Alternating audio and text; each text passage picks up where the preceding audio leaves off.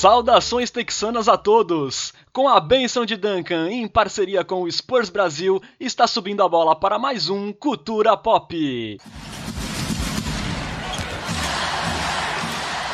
Olá, nação, sejam todos bem-vindos ao nono episódio do seu podcast em português sobre o San Antonio Spurs, pentacampeão da NBA e casa de uma das culturas mais vencedoras da história do esporte. Meu nome é Renan Bellini, falando diretamente aqui de Santos, São Paulo. Estão comigo nessa, formando um Big Tree paulista texano, meus amigos queridos Bruno Pongas e Lucas Pastore. Salve, Bruno, tudo certo? Fala galera, boa noite, bom dia ou boa tarde, dependendo de quando você estiver ouvindo o nosso podcast. Eu confesso que eu estou muito ansioso para esse episódio, eu quase não dormi à noite pensando nas escolhas que eu faria neste draft. É isso aí. Boa noite, Lucas, bem-vindo a mais um Cultura Pop. Saudações para a cremosíssima nação popista. Estou muito feliz com esse episódio, mas eu, ao contrário do Bruno, dormi muito bem, porque eu sou gordo e inclusive ronquei bastante. Maravilhoso. Bom, gente, a nostalgia está de volta ao Cultura Pop, mas hoje com uma brincadeira maravilhosa. A gente vai fazer um redraft do Spurs, montando três times com os maiores jogadores da história da franquia. Cada um de nós será um general manager de mentirinha, eventualmente não muito racional. A gente sorteou a ordem antes da gravação para os nossos seguidores na Twitch, inclusive siga a gente lá. Agora nós iremos escolher os jogadores um de cada vez naquele formato Snake, com o último general manager de cada rodada fazendo a primeira escolha da próxima rodada. Facilitando para quem não está muito familiarizado, é, na ordem 1, 2, 3, 3, 2, 1, 1, 2, 3, 3, 2, 1 e assim por diante. Ok, gente? Então a gente vai começar esse nosso draft com os maiores jogadores da história do Spurs, né? Três times. Lembrando que vale qualquer jogador da história do Spurs, independentemente da forma como ele chegou na franquia. E a primeira escolha, como ficou determinado no nosso sorteio muito legítimo antes da nossa gravação, será de Lucas Pastore, a segunda escolha de Bruno Pongas e a terceira será minha, Renan Bellini. Então vamos lá, Lucas. Na primeira escolha do draft do Cultura Pop, quem você escolhe para o seu time histórico do Spurs?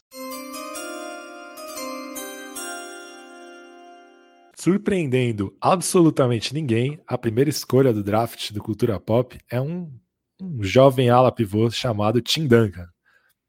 Pentacampeão da NBA, três vezes MVP das finais, duas vezes MVP da temporada regular, 15 vezes All-Star, MVP do All-Star Game, 10 vezes eleito para o time ideal da NBA, três para o segundo e duas para o terceiro, oito vezes eleito para o time ideal de defesa da NBA, sem nunca ter ganhado um, time de melhor, um prêmio de melhor defensor da NBA, porque a NBA roubou o Tim Duncan e além de sete vezes por segundo, e ainda foi novato do ano, enfim. É isso. Não tenho mais nada a acrescentar. Dá pra ficar aqui até amanhã falando do currículo do Tim Duncan, se a gente quiser, né, Lucas? Pois é, é isso. Tem umas estatísticas legais sobre o Duncan também. Ele é o quinto jogador que mais deu tocos na história da NBA. Foram 3.020 negadas no, no garrafão. O 14 que mais fez pontos, 26.496 pontos. E o sexto com mais rebotes, 15.091. Ou seja, o cara é realmente um gênio. Cinco títulos também. É, essa escolha, se alguém tivesse apostado lá em Las Vegas, não teria ganhado muita coisa, certamente. É. Bom, Bruno, agora a segunda escolha é toda sua. Não sei se há algum mistério, mas vamos, vamos ver. Bom, antes da, da live aqui, ele estava discutindo sobre isso com o Mestre, ele falou que a segunda escolha era meio difícil também, para mim ela é meio óbvia. Antes disso, para fazer o suspense, só eu queria aqui dar uma passada pela nossa casa de apostas. Eu joguei ali uma enquete no Twitter perguntando quem vai ser o vencedor, entre aspas, do nosso draft, né? Quem vai montar o melhor time. Eu quero dizer que eu estou na frente com 57% dos votos. Então, a galera tá confiante aqui. Bom, com a segunda escolha, então, eu seleciono ele, o almirante David Robinson. Foi surpresa para alguém? Para mim foi, cara. Eu esperava o Big Three sendo as três primeiras escolhas, mas não dá para dizer que tá mal escolhido também. David Robinson talvez seja o segundo melhor jogador da história do Spurs. É, a gente estava falando sobre isso antes de começar a gravação. O Parker e o Ginobili foram mais vencedores, mas é difícil tirar o crédito do David Robinson o que ele fez pelo Spurs, né? Sim, eu puxei alguns dados deles, dele aqui com, com a camiseta do Spurs. Foram 14 temporadas, uma média aí de 21,1 pontos por partida, a terceira maior média é, do Spurs na história, 10,6 rebotes, sexta maior média do Spurs na história, 3 tocos por jogo, segunda maior média do Spurs na história, 1,4 roubo, em 987 jogos foi o quarto jogador que mais vestiu a camisa do Spurs. Foi MVP em 95, quatro vezes eleito para o time ideal da NBA, Defensive Player of the Year, quatro vezes escolhido para o time de defesa da NBA, novato do ano, dez vezes All-Star, é o líder do Spurs em triple doubles, foram 14, só para ter uma noção, o segundo é o Alvin Robertson com 8, então ele é o líder bastante isolado. É o décimo melhor aproveitamento do Spurs na história em arremessos, com 51,8%. E mais um monte aí de estatísticas. É o sexto maior bloqueador da história da NBA como um todo, né? não só do Spurs, com 2.954 blocos. Foram dois títulos, 1999 e 2003, já ali na sua última temporada. Tá aí, grande almirante. Uma escolha que eu já esperava, mas sempre tem algum suspensezinho porque temos outros grandes jogadores na nossa história. Bom, eu escolho na terceira posição do draft do Cultura Pop The Iceman George Girvin. Ele que foi o principal ícone dos Spurs nos anos 70 e 80, o mestre do finger roll, um scorer nato, como o próprio Lucas Pastore falou outro dia, uma espécie de protótipo de Kevin Durant, né? É, algumas honrarias que o George Gervin tem, né? Ele é Hall da Fama, foi quatro vezes cestinha da NBA, sendo três vezes seguidas e duas vezes com mais de 30 pontos de média. Foi 12 vezes All-Star, três vezes ainda na aba, né? Inclusive ele conseguiu um MVP de All-Star Game da aba. Foi sete vezes time ideal da NBA e duas vezes time ideal da aba, né? Ele completou as 12 temporadas em San Antonio com 26 pontos de média, com 50% de aproveitamento, 5.4 rebotes, 2.8 assistências, 1.3 roubos de bola e um bloco.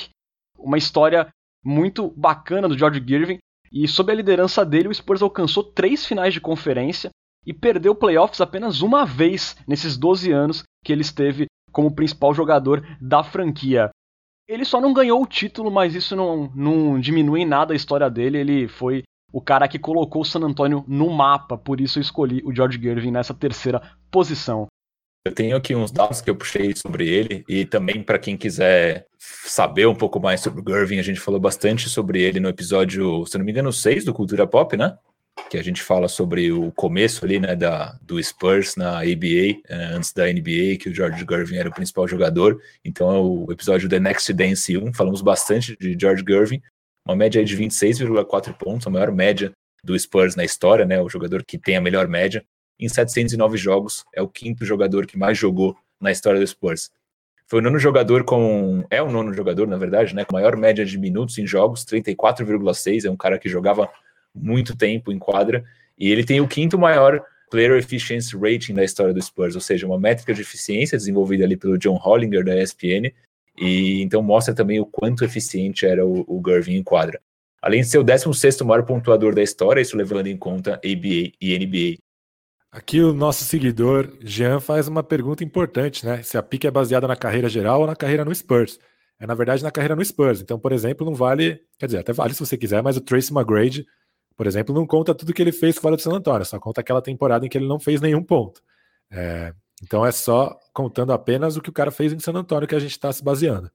Exatamente. É, fica até de aviso pelo menos as stats que eu vou trazer serão do período dos jogadores em San Antonio e não fora da franquia Silver Black, ok, galera?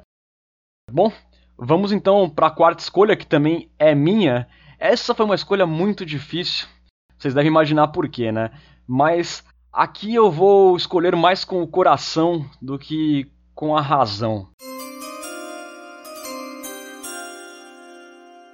Na quarta escolha, eu escolho Emmanuel Ginoble, número 57 do draft de 1999, um jogador que chegou ali é, até o Duncan falou pro Pop, né? Pô, esse cara vai render mesmo? Pois é.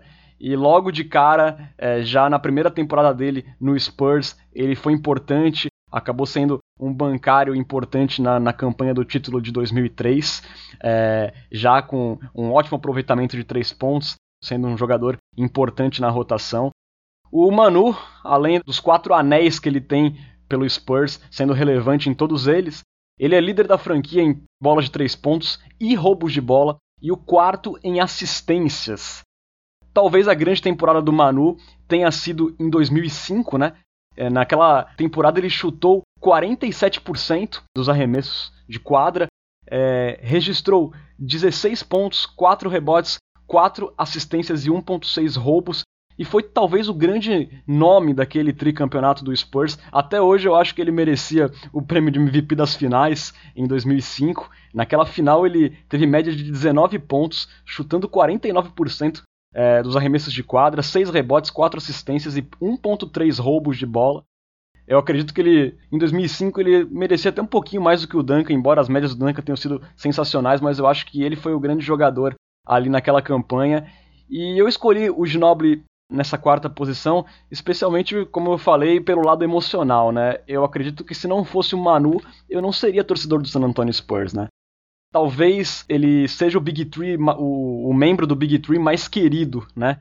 Pela sua personalidade, é, pelo seu coração em quadra, sua, sua liderança, um cara que sempre trouxe é, muita energia para a quadra. Ele é uma representação perfeita da alma Silver Black e, e, é um jogador que a gente sente muita falta tanto é, no aspecto do jogo quanto no aspecto emocional de ter a presença dele ali na beira da quadra, né? Passando mais umas honrarias do Manu, né? Além da, dos quatro títulos, ele foi duas vezes ao Star, duas vezes escolhido para o time ideal da NBA e ele foi o sexto homem do ano em 2008, quando ele passou a vir do banco na rotação do Spurs. É, eu tenho só um comentário que ele foi o ter, é o terceiro jogador que mais jogos fez com a camisa do Spurs, com 1057 jogos, e no meu board eu tinha ele na terceira posição. No meu sairia na segunda. Caraca. tá, tá. A expectativa. Tá bem diferente, isso que é legal, né? o Gervin tava em qual na sua pesca? Quinto. Pra mim tava na quarta. Beleza. Boa. Dando sequência aqui, acho que agora ficou óbvio essa quinta escolha, né? Minha quinta escolha vai ser Tony Parker. Tony Parker, esse jovem maravilhoso de 17 temporadas em San Antonio, 15,8 pontos de média, é, 2,8 rebotes e 5,7 assistências. A quinta maior média do Spurs em sua história, então o quinto jogador aí que mais distribuiu com a melhor média de assistências. Foi Finals MVP em 2007, naquela série contra o Cleveland Cavaliers do, do LeBron James, uma varrida. Parker jogou muito naquele ano. Seis vezes All-Star, quatro vezes eleito aí para o All-NBA Team, três vezes para o segundo time ideal e uma vez para o terceiro time ideal. Parker aí nunca fez o time ideal, mas esteve aí é, em outras seleções é, do ano da NBA. É o segundo jogador que mais fez jogos com a camisa do Spurs, com 1.198, e conquistou quatro títulos ali em 2003, 2005, 2007 e 2014. Bruno, e lembrando, né, que a gente sempre associa o Parker ao título de 2007, porque ele foi MVP das finais, mas nas finais de 2014, ele foi o cestinha da equipe naquela série contra o Heat com 18 pontos de média, ou seja, ele continuou sendo muito relevante é, no último título do Spurs também, né? Sim. Inclusive no, no, no, vice de 2013, né, naquela corrida dramática, ele chegou a fazer game winner na final contra o Heat também, se não me engano, acho que no, não lembro se no jogo 1 ou no jogo 2, então, um cara que, além do, obviamente, do Finals MVP de 2007, ele foi protagonista em várias campanhas do Spurs ao longo da sua carreira. Então, um cara aí mais do que gabaritado para estar tá no top 5 da nossa história.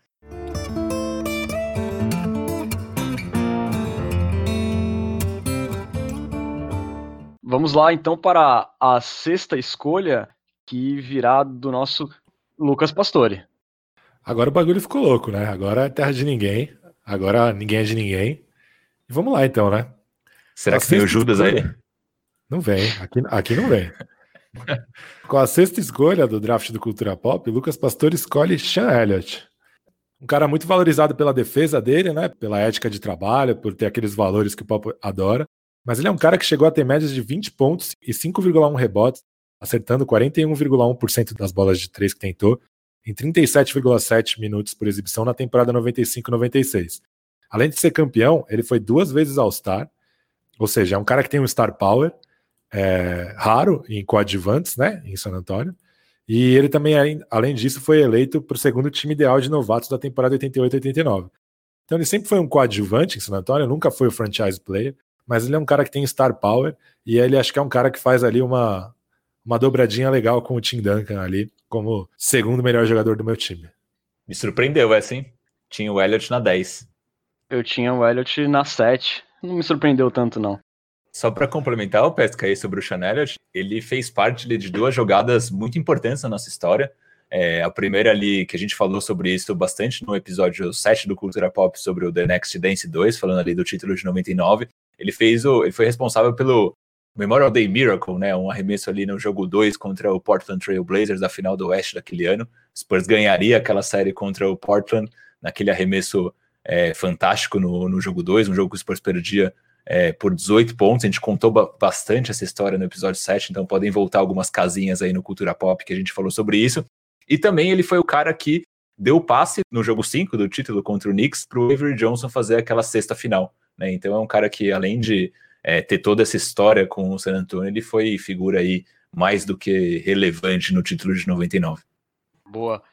Agora vem aquela escolha, que é a minha, que. Eu sou eu que... de novo aí, cara. Você tá me roubando aí, meu. Pô, é verdade. Perdão, perdão. É o Pesca agora. Os caras me assaltando minha escolha aqui, pessoal. O que, que é isso? Na caruda, na caruda. Oh, oh, Deus. Vai lá, Pesca, sua próxima escolha. Com a sétima escolha do draft do Cultura Pop, Lucas Pastor escolhe Alvin Robertson.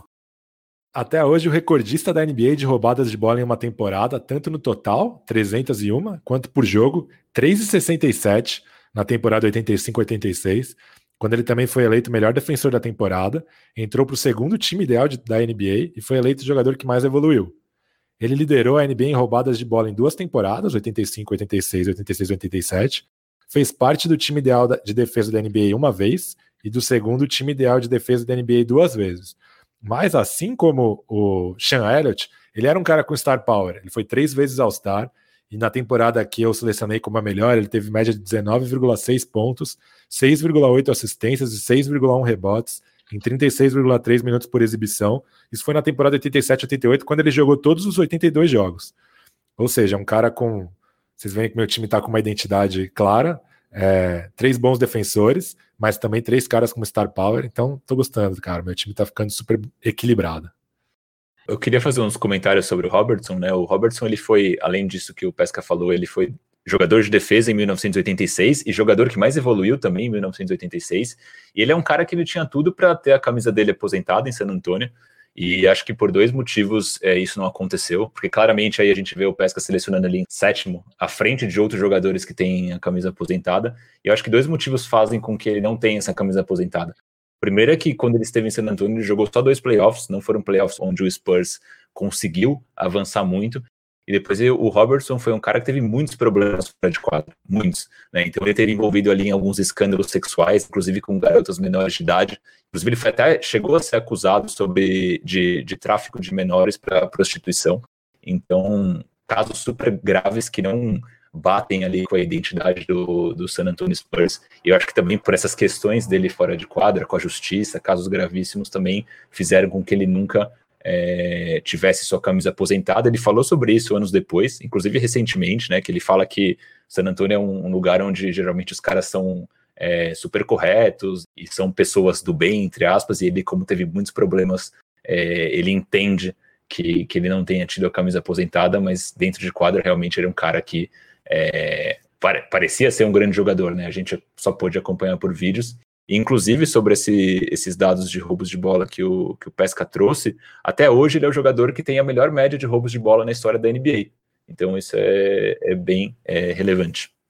Com certeza. E ele, quanto à parte dentro de quadra, né? Ele pegou a época mais dura do Spurs, né? Que foram aqueles quatro anos é, entre a saída do George Gervin e a chegada do David Robinson. Lembrando que o Spurs draftou o David Robinson, mas ele demorou dois anos para chegar à NBA porque ele estava cumprindo serviço na Marinha. Então foram aqueles anos difíceis que o Alvin Robertson foi o carregador de piano. Ele que registrou o penúltimo quadruple-double da NBA, né? É, essa discussão que o Bruno trouxe é super interessante, né? Porque obviamente eu selecionei por causa do que o cara fez dentro de quadra, mas a gente não pode ignorar o que ele fez fora de quadra. A NBA, inclusive, é uma liga que fala bastante sobre racismo, mas fala pouco sobre sexismo, né? É, tem vários ídolos da NBA com escândalos sexuais. É, o que aconteceu aqui no Brasil com o Robinho, por exemplo, não aconteceu com jogadores da NBA. Tem vários jogadores da NBA hoje acusados né, de violência sexual, ou até ídolos da NBA que não foram condenados, mas fizeram um acordo para sair de processos de violência sexual. E, e, é uma coisa que a gente tem que falar, né? Sempre. É, a gente teve agora, aqui nessa semana, aqui no Brasil, o caso da Mariana Ferrer, super é, revoltante.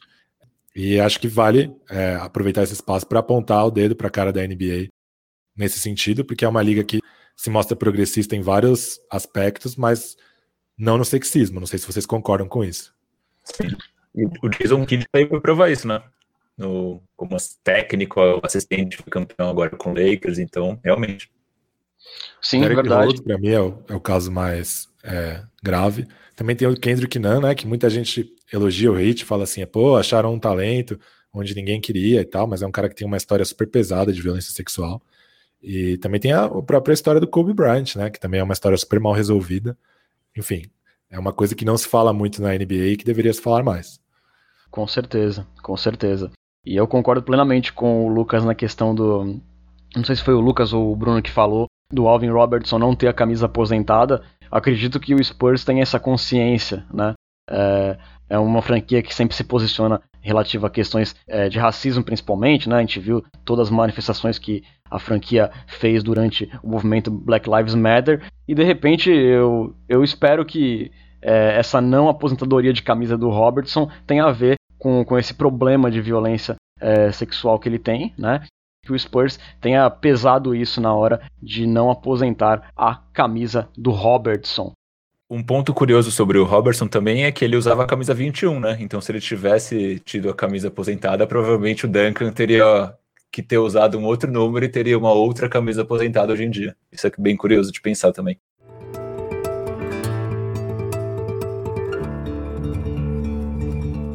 É, Bruno, a próxima escolha é sua. É... Gente, vocês estão me forçando a, a, fazer uma escolha que eu não gostaria.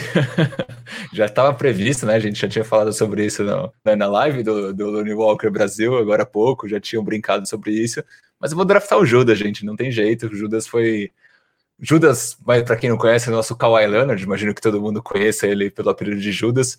Mas sete temporadas em San Antonio, 407 jogos, vocês não vão me vaiar? Ah, tô esperando as vaias. Fora, Bruno. É. O senhor desrespeita a franquia que o senhor jurou amar. Sim. Eu prefiro, ficar, eu prefiro ficar em silêncio.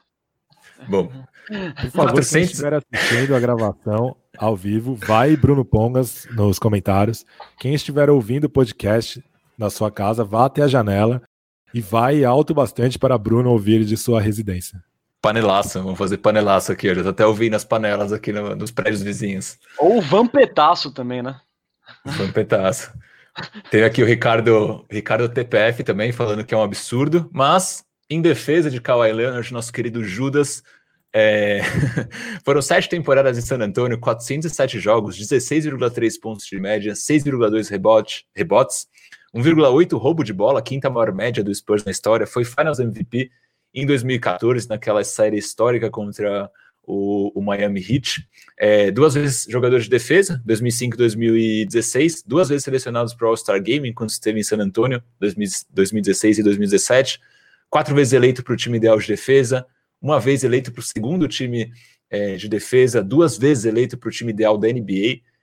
Judas fala por si só, né? Foi um grande jogador, pena que teve ali aquele imbróglio com o nosso tio Dennis que impediu que ele tivesse uma carreira mais brilhante com, com o San Antonio Spurs. E aqui tem Glauber Rocha me defendendo e falando que tá comigo nessa, que também teria escolhido Judas. É, mas falando sério agora, gente, sem, sem olhar aí pro, pro Kawhi Leonard como com seu, com seu apêndice, tio Dennis, onde vocês colocam ele é, na história do Spurs? E mais do que isso, onde vocês imaginam que ele poderia chegar se ele tivesse continuado em San Antonio? É difícil analisar a trajetória dele em San Antonio, porque ela foi dividida em dois momentos, né? O Kawhi Leonard, MVP das finais, não era o melhor jogador do Spurs, né? Aquele prêmio de MVP das finais diz mais respeito sobre o LeBron James do que sobre o Kawhi Leonard, e foi uma época em que o MVP das finais ou era o LeBron James ou era o cara que marcava o LeBron James, né? Como foi o, o Iguodala, se eu não me engano. Não, sei, não lembro se no ano seguinte ou pouco tempo depois. Depois teve o um momento que o Kawhi Leonard foi o melhor jogador da franquia, do time, franchise player, mas a franquia não conseguiu capitalizar em cima disso, principalmente pelo surgimento de, uma, de um time completamente fora da curva, que era o Golden State Warriors, né? Então, eu acho um pouco difícil saber hoje qual é o tamanho exato dele, mas eu acho que se ele tivesse continuado em San Antonio, não necessariamente toda a carreira dele, mas tivesse continuado e saído de, de um jeito um pouco mais, mais, como eu posso dizer?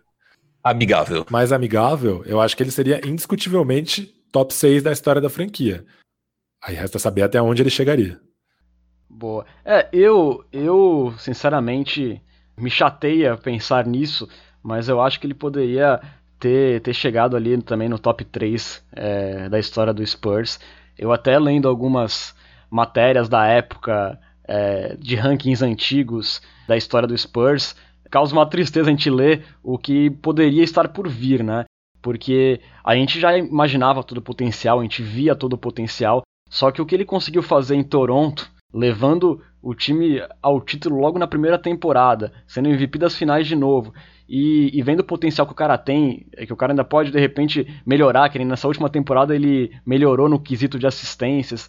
Eu acho que ele tinha tudo para ser um dos maiores da história do Spurs. Eu acho que com ele o Spurs estaria sendo protagonista, mesmo que não tivesse um elenco recheado de estrelas. Eu acho que ele poderia levar o Spurs a, a um título nesse período, né, nesses últimos anos.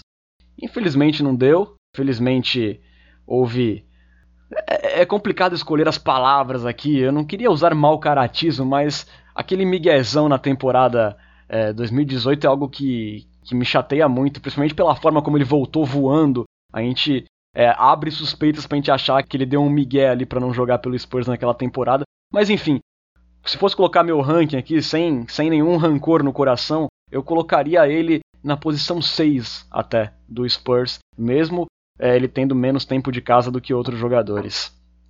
Ele era minha sexta escolha também. Ele não estava mesmo no seu draft, Pesca? Não. o cara leva, esse leva a sério.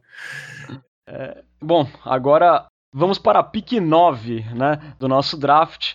É, agora já começa a ficar uma, uma terra bem de ninguém, né? É, assim, porque qualquer escolha pode ser aceitável.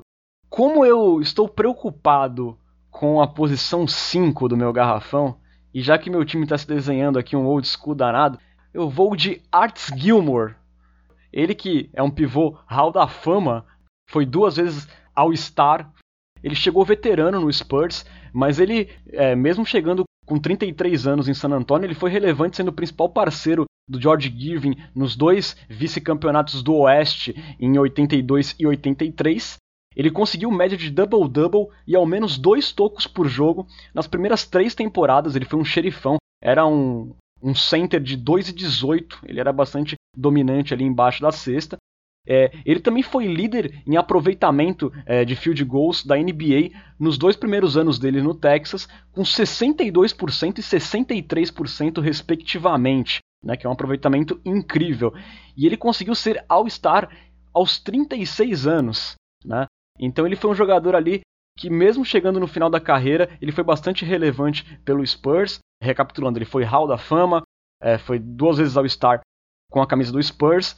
É, anteriormente, para a gente ter uma noção é, do tamanho que tinha o Arts Gilmore, né, ele foi campeão na ABA com o Kentucky Colonels, depois ele foi Rookie of the Year e também MVP da ABA, e ele foi quatro vezes ao Star em Chicago, onde ele se consagrou e fez a maior parte da carreira. Em cinco temporadas, de 1982 a 87, ele terminou com médias em San Antonio de 16 pontos, é, com 62% de aproveitamento, 9,7 rebotes e 1,8 tocos por partida. Então, para tomar conta do meu garrafão, eu coloco o Arts Gilmore aí e vai repetir ali a parceria com o George Gervin nos anos 80. O que, que vocês acharam aí da minha escolha? Foi ousada? Eu tinha o Gilmore na 11.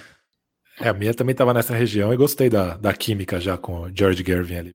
Eu só fazer um comentário sobre o, o Gilmore. É um, uma curiosidade, na verdade, né? Ele foi MVP da ABA em 1972, quando ele jogava em Kentucky ainda, né? Pelo Kentucky Colonels.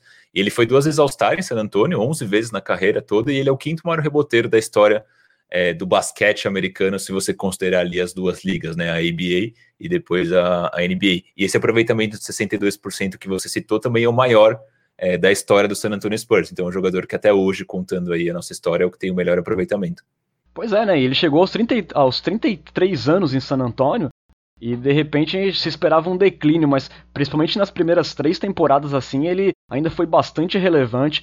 Eu acho que o Gilmore é um dos, um dos grandes jogadores aí do passado que não tem um título também, né, Lucas?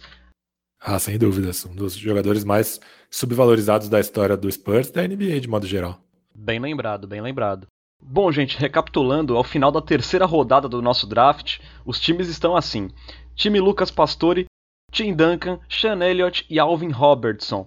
Time Pongas, David Robinson, Tony Parker e Kawhi Leonard. E time Renan, George Girvin, Manu Ginobili e Arts Gilmore.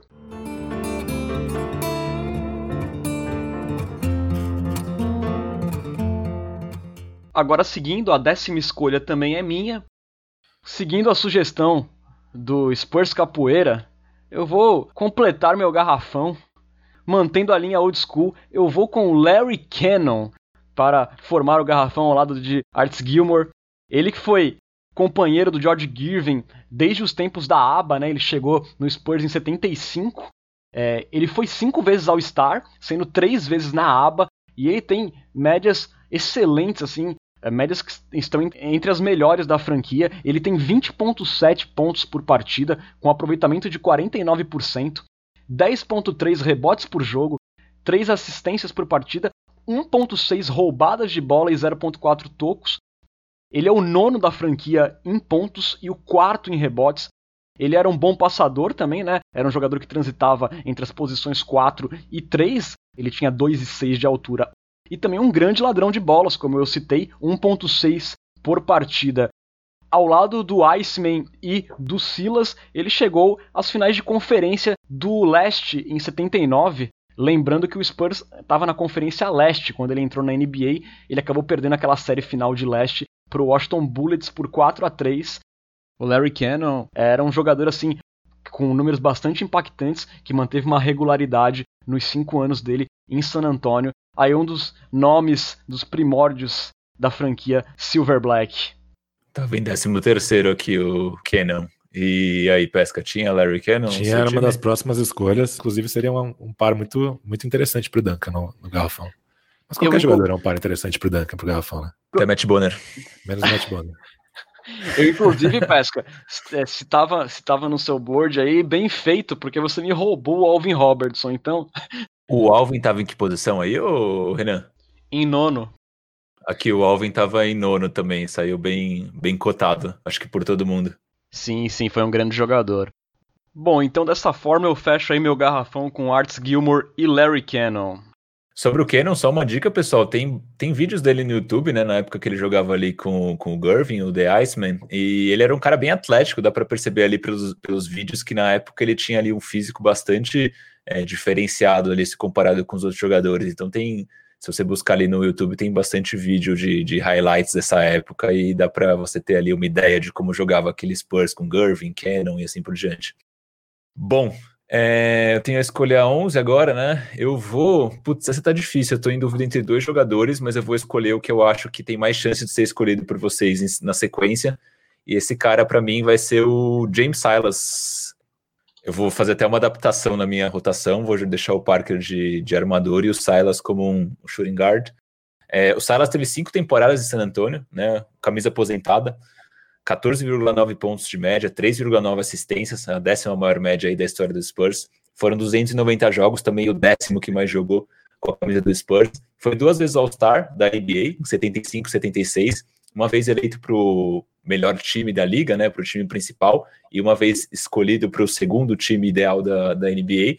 Teve uma temporada histórica ali em 75, 76, quando ele teve uma média de 23,8 pontos, 4 rebotes e 5,4 assistências por jogo, mas ele quebrou o tornozelo nos playoffs desse ano, né, ali em 76, e aí nas duas temporadas seguintes também ele teve vários problemas de lesão e acabou não, não sendo mais aquele jogador que ele tinha sido nas primeiras temporadas. Uma curiosidade sobre o Silas é que ele foi draftado pelo Rockets em 72 E aqui fica realmente curioso, ele foi dispensado pelo Rockets às vésperas da, da sua estreia, e aí ele foi é, pego pelo Spurs como um free agent, então aí um dos principais jogadores da nossa história veio de graça para o nosso time, nem foi via draft. É, e aí eles tinham um apelido também que é bastante curioso, que é o The Late Mr. Silas. O apelido ele fazia referência à característica que ele tinha de aparecer muito bem é, aos finais dos jogos, né, principalmente ali nos últimos períodos, e levar o San Antonio na época às vitórias. Então tinha esse, esse apelido curioso. E ele também, só para fechar, é o sétimo jogador com melhor aproveitamento nos lances livres da história do Spurs, com 85,5%. Então, além de tudo, era um cara que arremessava muito bem ali no lance livre. Lembrando que contando ABA e NBA, foram nove temporadas do James Silas em San Antonio, e entre todos os jogadores com camisas aposentadas, foi o único que atuou ainda com a camisa do Dallas Chaparrals, né, que foi o primeiro nome que a franquia San Antonio Spurs teve lá nos seus primórdios. E era mais um que estava ali na, nas finais de nas finais do leste de 79, junto do Gervin e do Cannon, né? Seria minha próxima escolha, inclusive. Fiquei meio chateado aí. Pesca até ficou então, meio. tá visivelmente chateado. É chato quando as pessoas fazem isso com a gente, né? A gente, a gente trabalha a semana inteira e tal. Mas enfim, eu vou chocar o Brasil e não tô nem aí. Com a décima segunda escolha do draft do Cultura Pop, Lucas Pastore escolhe Lamarcus Aldridge. Um jogador que foi decepcionante em San Antonio, pelo que se esperava dele. Mas o que ele entregou em San Antonio foi um jogador três vezes All-Star, uma vez eleito para o segundo time ideal da NBA, que inclusive é a honraria máxima que ele conseguiu em Portland, e também foi eleito ainda uma vez para o terceiro. A melhor temporada dele, ele chegou a ter média de 23,1 pontos e 8,5 rebotes em 33,5 minutos, foi em 17 e 18, é, convertendo 51% dos arremessos de quadra que ele tentou. Então, ele falhou em ser um, o melhor jogador do time, falhou em, em ser o comandante da equipe, mas acho que aí na função de quarto melhor jogador de um time, eu acho que tá, tá bem entregue. O que, que vocês acham? É, o que me deixa assim com o Aldridge é que eu tento lembrar alguma jogada decisiva, marcante dele com a camisa do Spurs e não lembro de nenhuma. É, e para mim isso meio que resume a passagem do Aldridge. É uma passagem assim de é, números sólidos, mas que na hora da onça beber água não apareceu. É, então assim, eu tinha colocado o Aldridge na 14 colocação aqui no meu board, mas para mim faltou mais é, poder de decisão e capítulos marcantes para o Aldridge ter uma melhor colocação, porque números ele teve, né? O Aldridge no meu board estava na 11 posição. Eu ia escolher ele agora nessa última rodada, mas eu pensei que talvez vocês não fossem dar preferência para escolher ele logo, então achei que ia sobrar mais lá na frente. Mas ele estava até à frente do, do Silas na, na minha lista. É, eu acho que, além de tudo, né, a gente pega ali, por exemplo, jogadores como o Arts Gilmore, é, a gente selecionou ele antes, na minha lista também estava antes do Aldridge, mas se você pegar ali só pelos números, né, ele é um cara que também não conquistou títulos em San Antonio, teve ali os números, já chegou veterano e tudo mais, então não acho que o, o Gilmore foi mais importante para a história dos Spurs do que o Aldridge, sabe? Então, tem essas considerações também que eu acho que o fato de a gente ter visto o Aldridge jogar, estar vendo no caso, acho que acaba pesando para a gente ter uma dose extra de, de crítica com o jogo dele. Não sei se vocês enxergam assim também. Total, total. Não, eu concordo com você sim. Mas também não dá para dizer que o Gilmore foi pior que ele, né? Eu acho que a gente cai nessa. E, e, se a gente pega aí, por exemplo, tem um número, um número que eu sempre gosto de trazer, que é o PER, né? Que é uma métrica de eficiência. O Aldridge ele é o quarto maior é, PER da história do Spurs, com 21,9. Então isso é bastante curioso, mostra que é, em San Antonio, apesar de tudo, ele tem sido um jogador bastante eficiente. Eu só queria complementar um negócio que eu acho que também na questão do Aldridge, né? A gente cai muito naquela do melhor e do maior, né? Eu acho que tecnicamente é inquestionável que o Aldridge é um grande jogador. Mas aí a gente também, na, na hora de pesar na balança, a gente pensa um pouco na questão da grandeza. Irão sair outros jogadores aí nas próximas escolhas que às vezes não eram tecnicamente brilhantes ou tinham números muito espetaculares, mas tudo que eles batalharam, toda a história que eles construíram em muitos anos em San Antonio, levam eles a uma posição mais acima até do que outros jogadores é, tecnicamente mais privilegiados, digamos assim. Então, acho que o Aldridge também cai um pouco nessa questão melhor, maior, né? É isso, até pensando aqui na minha próxima escolha, isso tem tudo a ver né, com a minha próxima escolha. É, fazer um ajuste na rotação, pode ser o, o Alvin Robertson na 2 para abrir espaço para o meu armador Avery Johnson, a 13 terceira escolha do, do draft do Cultura Pop. o primeiro jogador que eu escolho que não tem Star Power, né? Nunca foi All-Star. Mas em compensação, é campeão da, da NBA em 99, tem a camisa aposentada pela franquia, chegou a ter médias de 13,4 pontos e o mais importante, 8,2 assistências em 36,7 minutos por exibição na melhor temporada dele. E acho que é o que meu time precisa agora, né? Um, um floor general, um comandante que vai saber quando acionar cada um desses outros quatro em que determinados momentos. Muito boa escolha, cara. O Avery Johnson eu tinha na 12. No meu estava na 11 o Avery Johnson aí que, né, ele, ele não tinha star power, né, as médias dele eram mais modestas, mas era um cara que tinha muita liderança de vestiário, tinha uma visão de quadra grande, e foi dele, né, a sexta nas finais de 99 contra o New York Knicks. Foi dele o game winner do jogo que deu o título ao Spurs, né, gente? É sempre bom a gente lembrar, né? Uma curiosidade do Avery, ele foi undrafted, né? Foi um cara que ele não, não foi draftado. Foi dispensado várias vezes antes de cair em San Antonio, inclusive do próprio San Antonio Spurs até que de fato depois ali com o Pop ele teve uma chance e conseguiu fazer algumas, algumas temporadas sólidas. Exatamente. Nosso Little General Avery Johnson. Bom, gente, vamos agora para a 14 escolha do nosso draft, que será do Bruno Pongas, que já tem no time dele David Robinson, Tony Parker, Kawhi Leonard e James Silas. Quem você escolhe, Bruno? Puta, eu tô bastante em dúvida nessa, nessa pick, para ser sincero. Eu acho que eu vou fazer um, uma escolha pro banco, né? Não vou draftar ainda meu power forward.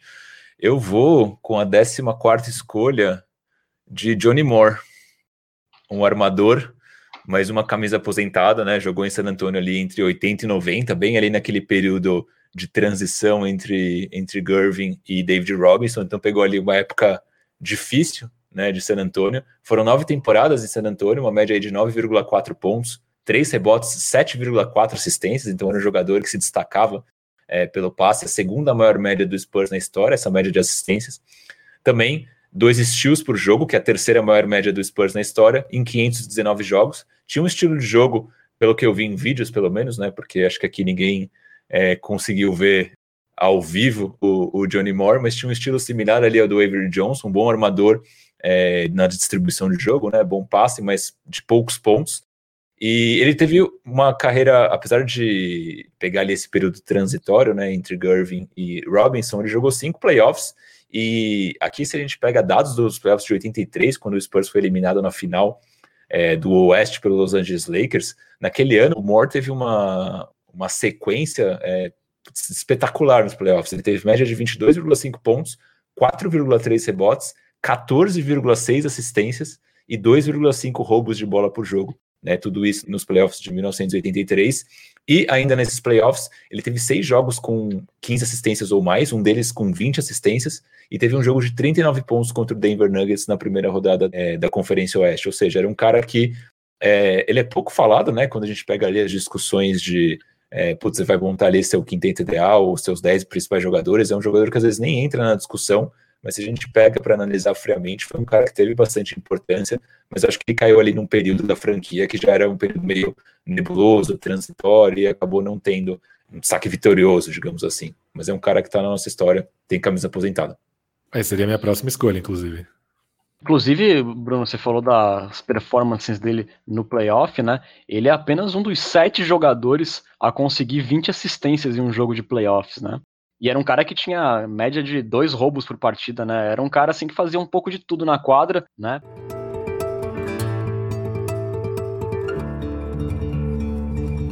Bom, vamos para a 15 quinta escolha, que será a minha, já que roubaram o meu armador, que também era a minha próxima escolha, o Johnny Moore. E, eu, e meu time vai acabar ficando um pouco desfigurado, por causa que eu não tenho muitos mais armadores de ofício para colocar. Eu vou aqui fazer uma adaptação na rotação, vou acrescentar um pouco de defesa, um pouco de bola de três pontos, um pouco de é, um pouco de nest. Vamos de Bruce Bowen. Sim, mais um dessa lista de jogadores que não tem. Se você olhar para as stats, ele não parece uma grande coisa, um jogador assim espetacular só pelas stats, mas ele foi um jogador assim essencial. Ele passou oito anos em San Antonio. Ele chegou em 2001. Antes disso, ele tinha perambulado pela NBA por uns seis anos, até que ele se encontrou em San Antonio como um role player valioso é, por sua defesa de elite. Ele era sempre o cara responsável por marcar os grandes jogadores, então ele marcou muito Kobe Bryant, só para dar um exemplo, e também pelos seus chutes de três importantíssimos é, no corner, né? Que até o, o Lucas falou outro dia, né? Que o Pop foi um dos primeiros treinadores que começou a explorar mais essa bola de três ali do cantinho. E o Bruce Bowen foi o grande cara nessa função de arremessos lá da zona morta. Ele se tornou, nessa função, o quarto da franquia em bola de três pontos, né? Na campanha do bicampeonato do Spurs em 2003, ele liderou a NBA em aproveitamento de três pontos com 44%. Um número realmente muito impressionante. E foi um cara assim que também desfalcou muito pouco o Spurs nesses oito anos. Ele jogou ao menos 80 jogos em sete das oito temporadas dele pela equipe Silver Black. O saldo é, final né, do Bruce Bowen, ele conseguiu três títulos com a camisa do Spurs e foi oito vezes time de defesa ideal da NBA, um marcador excelente. Inclusive, quando o Kawhi Leonard surgiu, a gente pensava assim, quando a gente ainda não visualizava aquele potencial ofensivo dele, a gente falava: olha, se ele conseguir chegar ali num defensor igual o Bruce Bowen, já tá ótimo já. Para vocês terem noção de como o Bruce Bowen defendia horrores, né? É, como eu falei, as médias dele são modestas, né? Ele tem 6.4 pontos por partida, 3 rebotes por jogo, 1.3 roubos é, de bola por duelo e 0.8 tocos. Um jogador que, se você olhar só pelas stats, você não vai ver grande coisa e não vai entender porque a camisa dele está aposentada.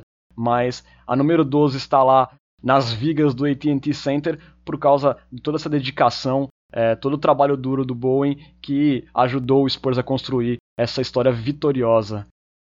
Você vai colocar ele para marcar o Kawhi Leonard quando o seu time jogar contra o do Bruno? Sim, de todas as formas possíveis. Não esquece de orientá-lo da seguinte maneira: fala assim, Bruce Bowen, há duas maneiras de interpretar a regra. Você não pode fazer seis faltas ou você pode fazer cinco faltas. o Bowen, Bowen, o Bowen que é mais um undrafted, né? Mas um cara que não foi selecionado ali no recrutamento de calouros da NBA a ter sua camisa aposentada, né? Não sei se algum outro time da, da NBA tem dois, duas camisas aposentadas que não passaram pelo draft, mas isso é bastante curioso. Aí todo o talento do Spurs também de pescar aí oportunidades, né? Vamos agora para a escolha 16. Eu confesso para vocês que eu estou com muita dúvida aqui, sabe? Muita dúvida porque de um lado bate o coração, de um outro bate a razão, é, mas vou ser bastante ousado. Eu vou escolher, gente, Robert Horry. Eu vou de Robert Horry pelo fator decisivo deste homão maravilhoso. Talvez se não existisse Robert Horry na história do Spurs, poderia ter um título a menos, poderia ter um banner a menos no AT&T Center. E eu vou explicar. É, o Robert Horry chegou em San Antonio em 2004, né? Ele era um ala de força, uma posição 4, chutador. Ele foi campeão com o Houston Rockets, com o Los Angeles Lakers, sendo sempre um role player muito decisivo principalmente nesses momentos mais cruciais, né? Ele chegou no Spurs veterano, já aos 33 anos, e ele seguiu consistente do banco, né? Trazia ali na casa de 4.7 pontos por partida, 3.4 rebotes, ali atuando entre 17 e 20 minutos. E além desses números consistentes que ele trouxe do banco, ele também continuou escrevendo história nos momentos decisivos, né? No jogo 5 das finais é, de 2005 contra o Detroit Pistons, lá no Palácio de Auburn Hills. A série estava empatada em 2 a 2 O Spurs tinha acabado de tomar duas tundras que tinham empatado a série. Era um jogo assim muito chave naquela época. Eram dois jogos na casa do time de melhor campanha, depois três jogos na casa do time de pior campanha. Então era um terceiro jogo em Detroit. E ali foi um jogo muito apertado, diferente dos dois jogos anteriores.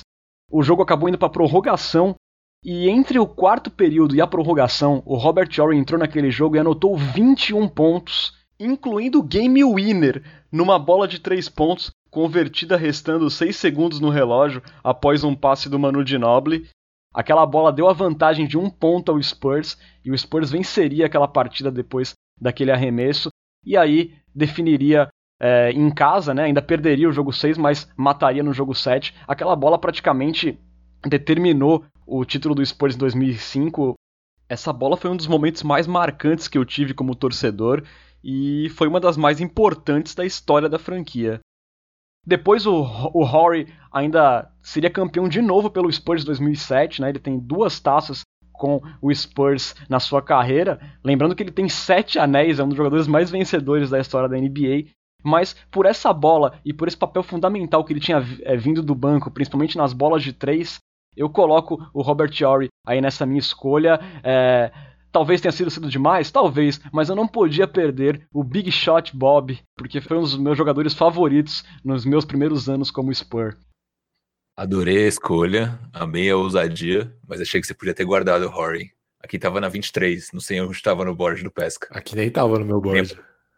É, então, gastou. Eu não podia perder essa, cara. Não podia perder. Eu olhei aqui a sequência de escolhas e falei, cara, que alguém vai pegar o Horry ali na, na 19. Eu não vou perder o Robert Horry, cara. Foi meio Lucas Samanit essa. Vai lá, Bruno. Escolha 17 do draft do Cultura Pop agora para você. Puta, cara, aqui eu tô numa dúvida, meio entre. É meio que nessa linha do, do Renan também, entre coração e, e razão. Mas eu vou eu vou honrar ali o Spurs Capoeira, que já tinha levantado essa bola antes. Eu vou selecionar, vou até ter, ter que fazer um ajuste na minha rotação, mas eu vou escolher o Mike Mitchell. Com a escolha 17, então seleciono o Mike Mitchell.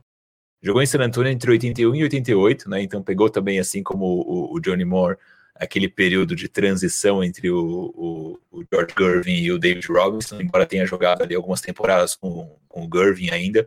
Foram sete temporadas em San Antonio, 488 jogos, uma média de 20,1 pontos é, por jogo, a sexta maior média do Spurs na sua história, e 5,6 rebotes. Teve grandes momentos com a camisa do Spurs, principalmente em 82 e 83, quando o Spurs foi duas vezes consecutiva é, para a final do Oeste, em ambas foi eliminado pelo pelo Los Angeles Lakers. A gente nota aí que o Lakers tem várias é, participações em playoffs contra a gente, na maioria bem sucedidas, infelizmente. Mas em 82, quando o Spurs foi varrido por 4 a 0 ele teve médias de 25,7 pontos e 8,3 rebotes. E em 83, quando o Spurs perdeu, também para o Lakers de 4 a 2 ele teve médias de 25,6 pontos e 10,3 rebotes, então era um cara que, além de tudo, ele era um protagonista, né? Ele foi é, eleito para o All-Star Game de 81, quando ele jogava pelo Cleveland Cavaliers, isso foi antes do San Antonio Spurs, e ele morreu em 2011 é, de câncer, aos 55 anos, e até na época perguntaram para o Greg Popovich sobre, sobre o Mitchell, e o Popovich disse na época que, que ele tinha um grande respeito e admiração pelo Mitchell, né, que foi um cara que era um bom homem, um cara que é, era bem quisto ali pela sua família e pela comunidade de San Antônio. Então ele, ele, foi um cara que, além de ter sido importante em quadro, ele era bastante lembrado também por ser uma pessoa influente ali na comunidade de San Antônio. Então, com a escolha 17, eu vou de Mike Mitchell, mais uma escolha histórica para o nosso board. Tinha Mike Mitchell no de vocês? Opa, tinha. Era um dos meus nomes ali é, racionais para essa minha escolha anterior, mas eu, o coração falou mais alto aqui. Mais emoção e menos razão. Sim, sim. Vamos lá, Lucas. Escolhas 18 e 19, o relógio é seu. Bom, para mim, draft, é, a principal, cara, principal qualidade que eu, que eu sempre olho no draft quando eu estou fazendo fantasy é Star Power, a característica, a capacidade que o cara tem de ser uma estrela mesmo quando tiver muito risco envolvido, e eu pensaria assim também se fosse um general manager. Então, a, agora para essas duas escolhas eu vou apelar para os tempos da aba, que eu sei que o basquete não era o mesmo, mas é, naqueles tempos de Chapa House, o Spurs teve muitos jogadores com muito star power. Então, vou usar dois deles para compor o meu banco agora. Primeiro, com a escolha 18, eu vou escolher o John Beasley, um jogador capaz de jogar nas posições 4 e 5. Foi três vezes All-Star e foi MVP do All-Star Game da ABA em 1969, além de ter sido eleito para o segundo time ideal da ABA duas vezes. Na melhor temporada dele, na minha opinião, que foi 67-68, ele chegou a ter média de 19,7 pontos e 12,8 rebotes em 36,9 minutos por exibição. Então, claro, o basquete da ABA não era a mesma coisa, a gente não sabe como isso se traduziria, mas um cara com, com essas credenciais é, não consegui deixar de fora. Muito bom, cara. Não estava na minha lista o John Beasley, confesso.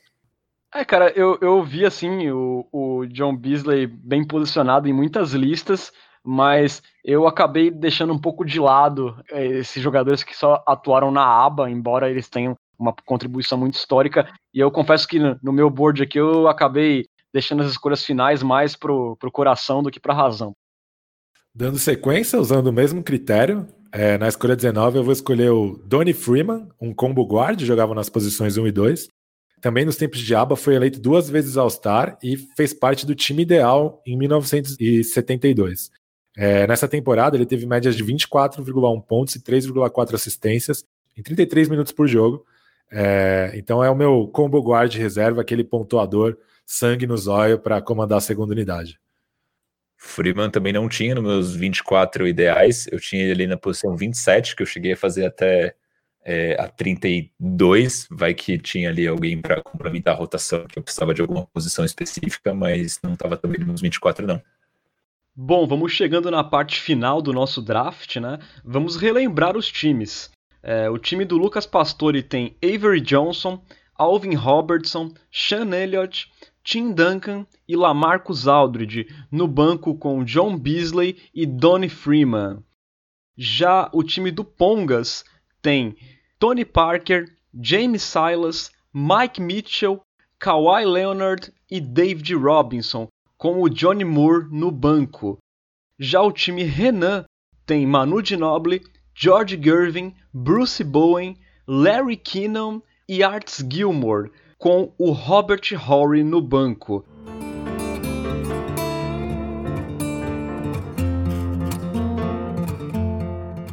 É, tá ficando afunilado agora essas últimas escolhas. Agora o julgamento tá, tá liberado. Eu confesso que eu fiquei muito feliz com o Pesca voltando ali alguns anos no, no tempo, porque o jogador que eu ia draftar antes do Mike Mitchell era um jogador é, recente, né? Então eu fiquei com medo dele pegar ele nessas, nessas outras escolhas que ele fez, mas no final do dia deu tudo certo. Eu vou pegar os dois jogadores que eu queria. E com a vigésima escolha, eu vou dele, Stephen Jackson, o Captain Jack. Bom, duas temporadas é, iniciais ali, entre 2001 e 2003. Uma média, se você olhar friamente, é, não parece ser aí de muito destaque, né? Então, 10 pontos e 3 rebotes. Mas para mim, o Jackson foi um dos jogadores mais decisivos que eu vi com a camisa do Spurs e ele é protagonista de dois dos momentos que, para mim, como torcedor, tendo assistido os jogos ao vivo, foram os dois dos momentos que me deixaram mais empolgados. O primeiro é aquele jogo 6 da final do Oeste contra o Dallas Mavericks em 2003. A gente falou sobre ele no episódio 7 do Cultura Pop, né? Quando a gente volta ali no título de 99, a gente dá uma passadinha no de 2003 muito brevemente.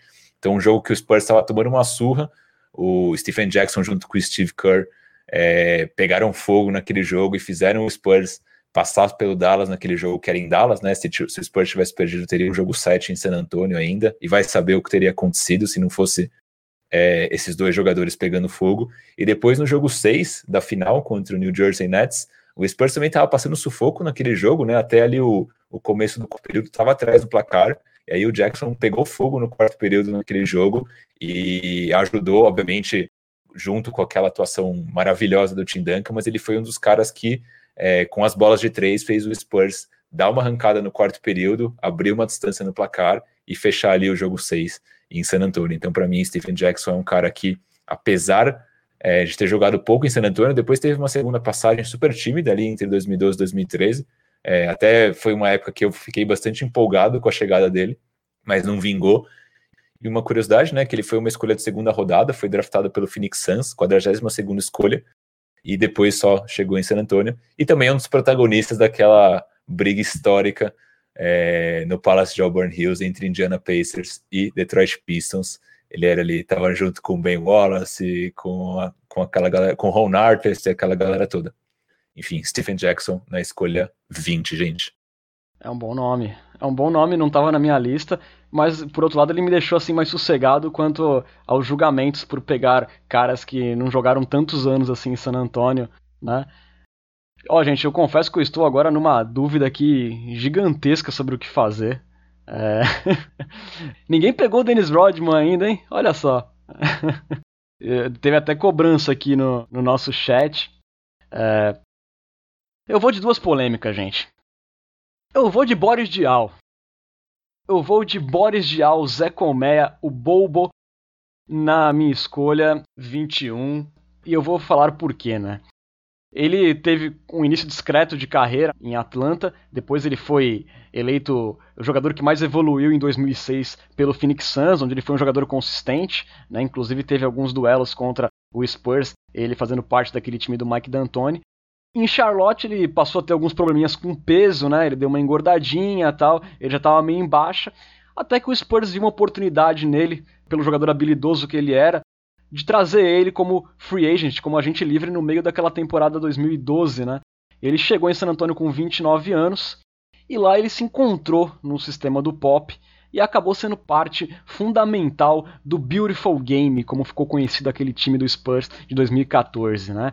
Ele ele era um jogador assim com muita inteligência, um cara que ia pro post, ele encontrava passes improváveis, ele tinha um arremesso sólido de três e ele acabou sendo um jogador muito importante é, nessa função vindo do banco, né? Nos playoffs de 2014, por exemplo, ele foi crucial no jogo 4 contra o Dallas Mavericks na primeira rodada, que talvez tenha sido a série mais complicada para o Spurs. O Dallas vencia por 2 a 1 aquela série, o jogo era em Dallas.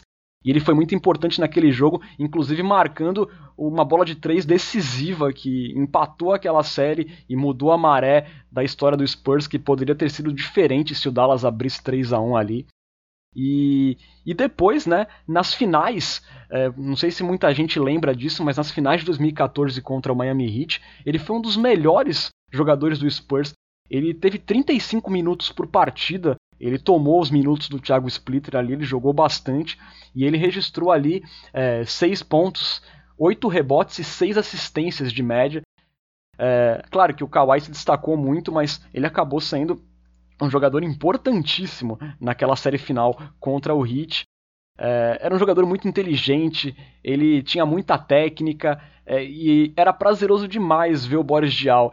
Eu não sei é, o que vocês pensam, mas eu quando penso no Beautiful Game, eu não consigo não pensar no Boris Diaw, porque para mim ele era a peça fundamental daquela engrenagem linda de troca de passes, de movimentação, ele era um cara que achava passes improváveis. O que vocês acharam aí da minha escolha? Muito ousada? Ah, uma bandeira do movimento Fat Power, né? Por isso sou sempre a favor do Boris Diaw. Aqui, ó, o nosso ouvinte aqui, o Ricardo TPF, ele fala aqui, né? Já estava achando que aquele banco de 2014 ia ficar sem representantes. Não, é, realmente eu tinha que eu tinha que fazer minha parte. Eu, é. eu curti muito a escolha, Renan. O Dial estava aqui na minha lista também, na posição 22. E você tinha falado, né, que ele era um jogador, um representante chave naquele time de 2014. Para mim, era um dos caras que eu mais gostava de assistir jogando. Realmente, ele tinha uma inteligência, uma visão de jogo muito, não só acima da média, muito acima da média. E naqueles playoffs de 2014, ele teve uma média de 40% na bola de três. Então, além de tudo, né, dele ser um cara que ele conseguia pontuar no garrafão, passava muito bem a bola, ele tinha, ele estava ali com um gatilho, principalmente em 2014, muito afiado e meteu muita bola naquele ano. Então, realmente, Boris Diaw é um cara que, que merece essa menção, com certeza. Sim, né? É, só relembrando as médias dele, né? Ele teve nos cinco anos dele em San Antonio 7,4 pontos por partida, com aproveitamento de 50%, 3,8 rebotes, 2,6 assistências, 0,5 roubos, jogando em média 22 minutos por partida, né? Ou seja, ele era um cara que vinha do banco, mas que tinha ali um papel importante na rotação, ele entrava bastante. A próxima escolha é minha também, né? E aqui eu tinha um nome assim muito muito fácil para colocar aqui, só que eu vou de novo optar pela polêmica, até porque eu preciso de um cara que produza bastante pontos aí do banco e que tire uns da cartola. Eu vou fazer aqui uma talvez ousada para alguns e vou até levantar uma questão aqui que eu vou pedir para vocês responderem meio na lata. Eu vou colocar na minha escolha 22 Patrick Mills. Patrick Mills, Perry Mills, nosso bala Pat. Ele que chegou em San Antônio ali em 2012, estava é, na equipe que foi vice-campeã contra o Heat 2013. Ele era ali um fundo de banco, ele era gordinho, ficou conhecido como sacudidor de toalhas. Só que aí na temporada seguinte ele se dedicou, ele ganhou a confiança do Pop e ele virou um, um, bancário importante na rotação de 2014, também do Beautiful Game. Um cara muito dedicado na defesa e um gatilho super confiável dos três pontos. Ele se tornou peça importante naquela rotação. Na final contra o Heat, O, o Pat Mills foi líder do time em bolas de três, ele anotou 13 bolas de três naquela final, com um aproveitamento de 56% do perímetro, isso numa final. Nesses nove anos em San Antonio, ele atravessou traumas de saídas, aposentadorias do Big Tree, e ele permaneceu lá, fazendo seu trabalho vindo do banco, consistente, trazendo alguns pontinhos, é, sendo uma alma do time, sendo talvez a última referência ali é, daquela cultura vencedora do Spurs ainda presente, um cara assim que está sempre tentando motivar os jogadores. É um cara que está nove anos trabalhando duro em San Antonio, se dedicando, é um cara que sempre entra em quadra com muita vontade, que é muito querido pela, pela torcida de San Antonio. Então eu acho que ele merece essa menção. É, ele pode de repente não ter os números mais expressivos, né? Ele tem 9,2 pontos de média é, em San Antonio, com 39% de aproveitamento, 2,4 assistências por jogo e 0,7 roubos. Ele também é um cara muito importante é, cavando charges, né, aquela falta de ataque. É, então, assim, eu acho que ele é merecedor de uma posição é, nesse ranking histórico do Spurs. É, eu não sei se eu posso dizer que ele tenha. Ele, eu acredito que ele não tem a mesma importância do que outros jogadores que não têm star power, como o Bruce Bowen, como o Ever Johnson. Mas acho que por tudo que ele fez em San Antonio, eu, eu já vi pessoas conversando assim, é, meio cochichando. Será que o Perry Mills no final da carreira pode ter uma camisa aposentada no AT&T Center? Cara, difícil. Eu diria que não, na verdade. Eu acho que olhando ali pro, pro histórico do Spurs, talvez não, mas é um cara que eu tinha na minha lista também. Eu gosto bastante do Mills, meu, nove temporadas em San Antonio, quase 600 jogos, vai bater ali a marca de 600 jogos na próxima temporada, com certeza. Então, não vejo ele com a camisa aposentada, mas com certeza é um cara bem histórico para nós. Eu, eu, não aposentaria o número dele, mas pensando nos critérios que levaram o Bruce Bowen até a dele aposentado, talvez faça sentido pensar que sim. É, eu penso por esse lado. Eu, eu penso justamente no Bowen nesse aspecto, né?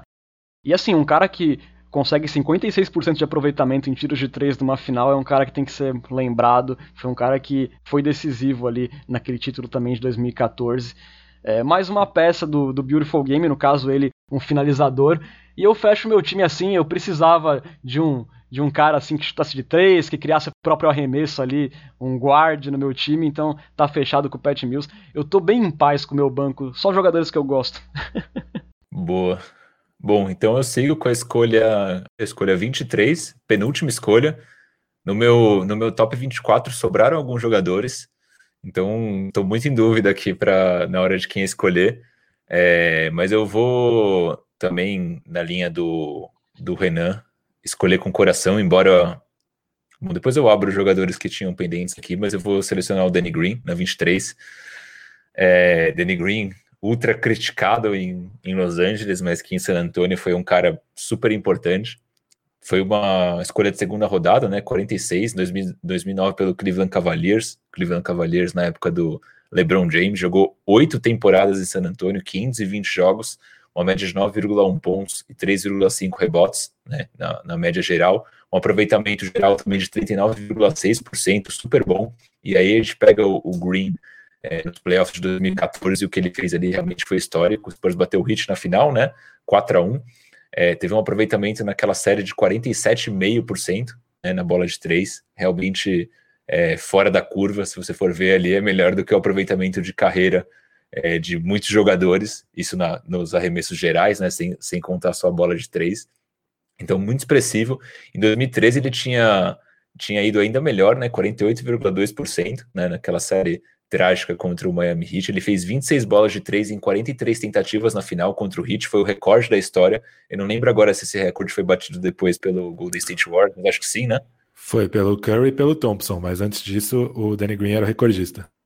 E ele te, então ele fechou, exatamente, então ele fechou aquela final com 60% de aproveitamento na bola de três, é, um, é, um, é algo assustador, né? Você nem é, é, bizarro pensar um jogador numa final de NBA com 60% de aproveitamento na bola de três. Em 2016 também, né? O, é, duas temporadas depois do título, ele teve 50% de aproveitamento na bola de três. Então, foi eleito para o segundo time ideal de defesa em 2017. Então, além dele ser esse gatilho na bola de três, ele é um jogador muito importante na defesa. É, então, realmente um cara que, apesar de da, das médias baixas, é, se você pensar no como um todo, né? Geralmente no que você vê de camisas aposentadas, mas é um cara que para a gente é muito histórico e com certeza entra meio que nessa discussão também do próprio Bowen, do Perry Mills, que o Renan acabou de levantar. Se for utilizar o mesmo, o mesmo critério, o Green poderia ser facilmente um cara com a camisa aposentada em San Antonio também. Não sei como vocês veem. É, em relação ao Bowen e, a, e ao Mills, ele tem a questão da, da trajetória dele ter sido bem menor em San Antonio, né? Mas ao mesmo tempo, eu acho que o, o teto dele foi maior, então talvez fizesse sentido, sim.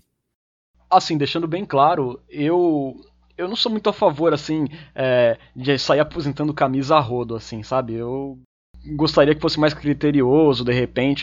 Mas eu acho que a do Bowen acabou abrindo, né? Acabou abrindo essa possibilidade, né?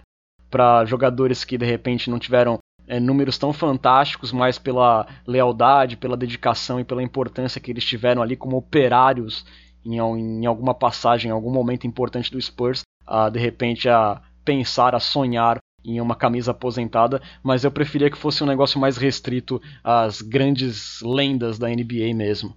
Tem uma história curiosa sobre o Danny Green, que eu me lembro. Ele chegou a ser a quarta opção do Spurs para a posição 2. É, e aí, em um jogo em que o Ginobili estava fora, um repórter perguntou antes do jogo para o Pop quem vai começar o jogo hoje. E aí o Pop fez uma enquete entre os jornalistas que estavam na sala, quem eles achavam que devia começar como titular. O James Anderson, o Gary New ou o cara da Carolina do Norte. Na hora, o Pop não lembrou o nome do Danny Green. É... E aí o pessoal votou no Gary New, porque estava fazendo uma boa temporada. Só que o Pop, com aquele critério dele de nunca começar o jogo com reserva, sempre começar o jogo da terceira opção para manter a química da segunda unidade toda junta, ele veio com James Anderson.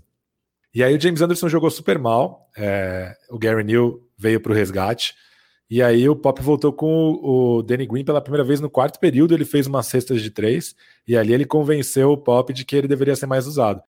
Aí no jogo seguinte ele já veio como titular, ou seja, ele veio da quarta opção, cujo nome o Pop nem lembrava, para o quinteto titular em um jogo.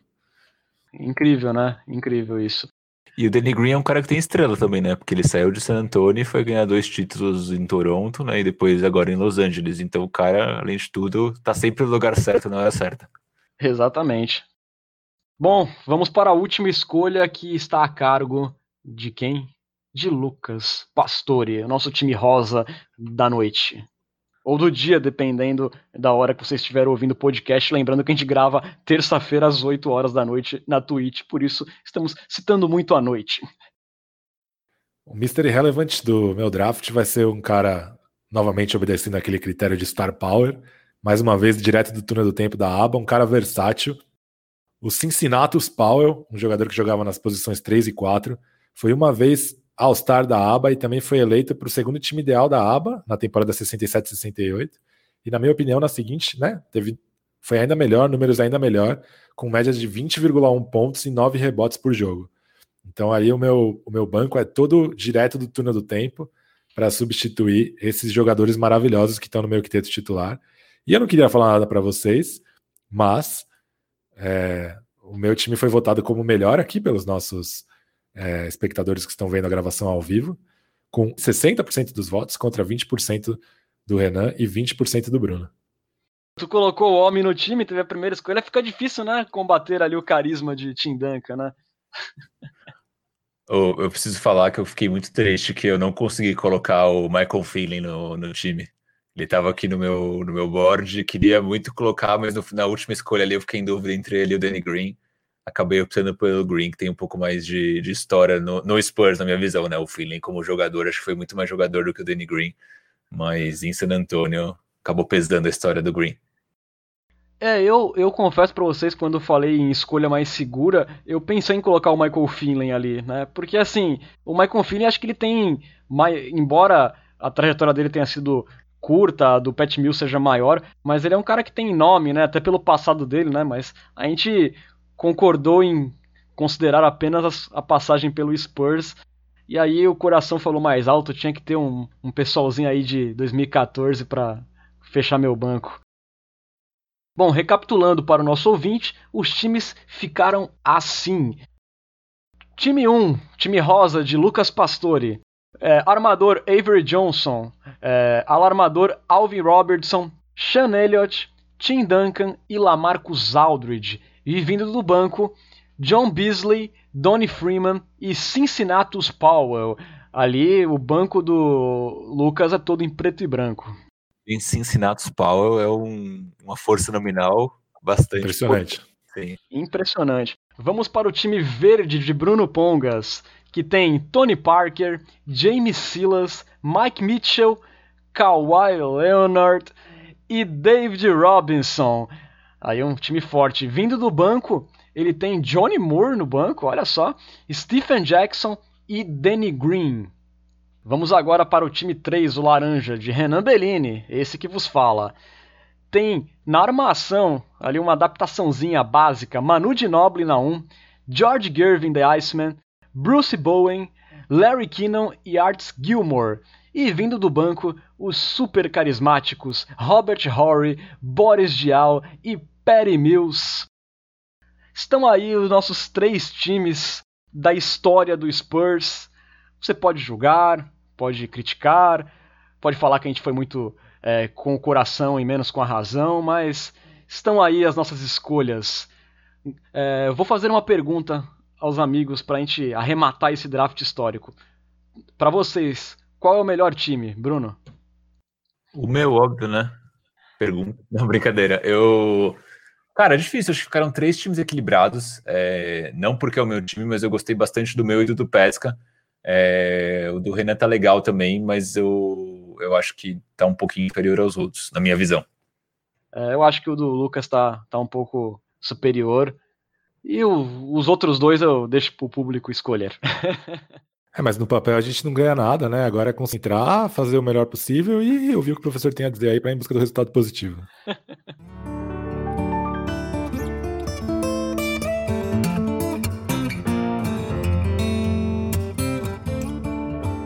A gente vai passar rapidamente aqui por algumas notícias que movimentaram o noticiário da NBA nos últimos dias, né? A imprensa americana noticiou rumores de que o Milwaukee Bucks e o Brooklyn Nets estariam dispostos a fazer negócios por DeMar DeRozan. Parece aí que eles podem ir atrás de uma troca aí para tornar os times mais fortes ainda. É, o Bucks também naquela missão de tentar convencer o Giannis Antetokounmpo a seguir por lá por mais anos, né, adicionando uma segunda estrela. É, para vocês aí, quem que pode ceder mais aí num negócio pelo DeMar DeRozan, na opinião de vocês? Fiz umas simulações. É difícil é, bater salário, porque são dois times que estão muito acima do teto, então teriam que é, mandar muito, muitos salários para San Antonio, né? Então, com o Milwaukee não faz o menor sentido, na minha opinião, para o Spurs pegar caras como Eric Bledsoe ou Brook Lopes. É... Uma coisa que talvez fizesse sentido para o Milwaukee e para San Antonio seria uma troca envolvendo Chris Middleton por algo como DeMar DeRozan e Rudy Gay. Por quê? Porque, bom, o Spurs pegaria o melhor jogador da troca e o Milwaukee pegariam dois caras que poderiam ajudar o Giannis a brigar pelo título nessa temporada, mas que tem os contratos terminando junto com o do, o do Giannis. Ou seja, caso ele não queira ficar em, em Milwaukee, é, ajudaria na reconstrução. E o Spurs pegaria um cara com um contrato muito ruim, um contrato de cinco anos máximo, mas um cara que provavelmente chegaria em San Antonio como o melhor jogador do time.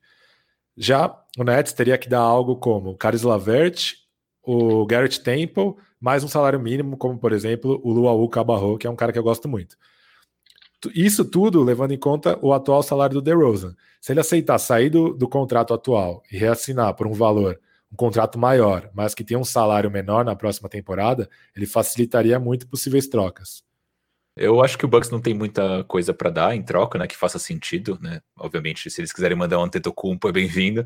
E o Nets tem algumas peças interessantes, mas eu acho difícil rolar um, um deal com esses times. Se rolar, acho que o Nets com certeza é o que tem mais probabilidade. É, eu acho assim que o que o Bucks, justamente pela ânsia de satisfazer o Antetokounmpo, né, de tentar convencer ele que Milwaukee é o lugar para ele seguir a carreira dele, o Bucks de repente pode vir, acho que com mais sede ao pote, né? Mas claro que tem essa questão do que pode ser oferecido. Outra notícia, né, que pegou a gente aí de surpresa e pegou a gente com alegria, né? Vazaram imagens na internet do novo uniforme City Edition do San Antonio Spurs para a próxima temporada com as nossas queridas Fiesta Colors. Será a primeira vez que as cores verde, rosa e laranja estarão no uniforme de jogo da equipe. Lembrando que as Fiesta Colors foram introduzidas na identidade visual do Spurs, né, no escudo, em 89 e permaneceram lá até 2002, que coincidentemente foi o último ano do nosso saudoso Alamodome. Eu fiquei muito, muito, muito feliz com a notícia. Eu confesso que a camiseta eu gostei, mas eu esperava um pouco mais. Eu vi alguns modelos feitos por fãs que eu curti um pouquinho mais, mas ficou muito bonito e o shorts ficou maravilhoso. Esse sim, vou comprar uns 5 para poder usar para o resto da minha vida. Concordo, né? E na reunião de esporte fino da empresa de terno, gravata e shorts Fiesta Colors. Não vejo a hora. Com certeza. Total apoio, total apoio. Bom, galera, vamos caminhando para a parte final do nosso podcast. E agora vem a hora da nossa tradicional e querida Coyote Talk. Coyote Talk. Bom, gente, primeiro eu queria mandar um abraço para a galera que esteve presente aqui na live de hoje, o Spurs Capoeira, o Ricardo TPF, o Jean Santiago e o Glauber Rocha, né? Então todo mundo ali deu, seu, deu seus palpites, deu cornetada, participou bastante com a gente.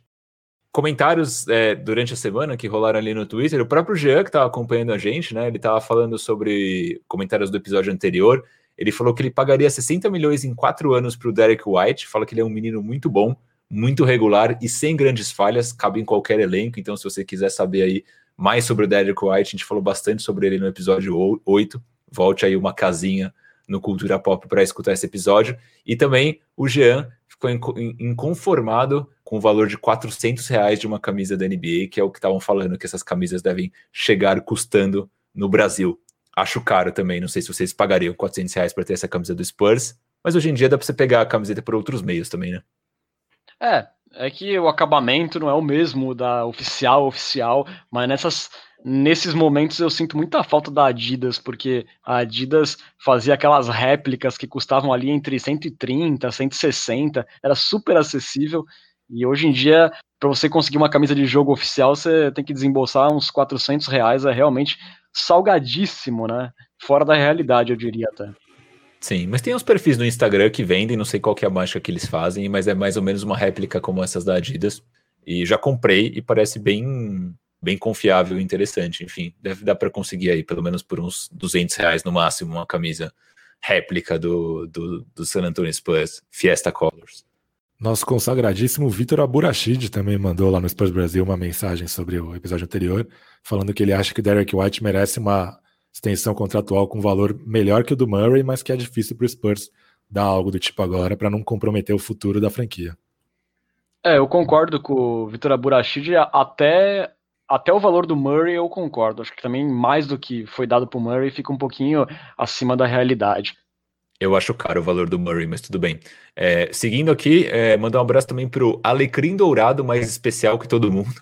Ele fez uma montagem ali no, no Twitter com o DeJounte Murray com a camisa nova, né, com as Fiesta Colors, e aí a gente retweetou e ele comentou assim: finalmente os deuses me notaram.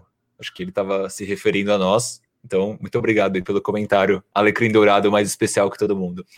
Teve um, comentário da, da A. Ponto, que é arroba oibrrs no, no Twitter, que ela fala assim: ela conheceu Cultura Pop essa semana ela perguntou assim no, no Twitter: tem nome mais maravilhoso para um podcast sobre Spurs que cultura pop pode? Gente, amei. Depois ela comenta, né? Acho que ela foi escutando os episódios e se apaixonou, porque ela falou assim: por que ninguém me apresentou o Cultura Pop Pod antes? Tô maratonando e amando. Depois ela complementa gostando que os episódios favoritos dela foi o 1, né? O primeiro episódio, depois os episódios 6 e 7, que fazem ali referência à, à história antiga do Spurs, né? O título de 1999 e tudo mais. Depois, já para a gente fechar, um último comentário no Twitter do Sabino, o arroba Binol, que ele fala que ele chama a gente, chama a gente de brabos demais. Então, fazendo aí um elogio. E comentários no Instagram, um comentário do Caio Redkovski, que é aí um ouvinte de longa data, que ele fala assim: Parabéns e vida longa ao projeto, sempre na escuta. Manda um salve no próximo podcast, irmão. KKKKK. Valeu, hashtag GoSpursGo. E por fim, um comentário do Ricardo Tavares, PF, que acho que é o Ricardo que está aqui, ele mesmo. Ele, ele questionou assim no Instagram: curioso para ver onde alguém, em caixa alta, vai sair no draft. E se realmente vai. Acho que ele estava se referindo ao Kawhi Leonard, nosso Judas, e fui eu, esse alguém, que o draftou. Nosso, nosso, nosso para por aí, né? Seu Judas, né? Desculpa, Ricardo, pela decepção, cara. Foi mal, vou melhorar. Bom, é isso, galera. É, finalizando nossa Coyote Talk. Lembrando que você pode seguir o Cultura Pop nas redes sociais. Estamos no Twitter, no Facebook, no Instagram, no arroba Cultura Pop Pod. Mesmo endereço da Twitch, onde você pode seguir a todas as nossas gravações. Lembrando que durante todo esse mês de novembro seguem as lives especiais sobre o comando deste homão bonito aí, o Lucas Pastore, lá no nosso canal da Twitch, sempre recebendo um ilustre convidado para resenhar sobre diferentes temas relacionados ao nosso Spurzão. Então, siga a gente lá na Twitch e acompanhe a programação completa em nossas redes sociais. Para ter acesso a todos os episódios, busque pelo Cultura Pop no Spotify, no Deezer, no Google Podcast e também no SoundCloud. Lá estão todos eles arquivados. Lembrando que o Cultura Pop é uma parceria com o site Spurs Brasil, que desde 2008 é a sua fonte de notícias em português da franquia Silver Black. Acesse lá spursbrasil.com. É isso, galera. Valeu, Lucas. Hum, foi muito bacana esse episódio. Várias histórias contadas, relembrando um pouco mais dessa história grandiosa do San Antonio Spurs. Obrigado, Renan, pela mediação chocante. Obrigado, Bruno, pelos comentários elétricos. E como diria o grupo Exalta Samba, seu tempo acabou. Vai, tchau e benção.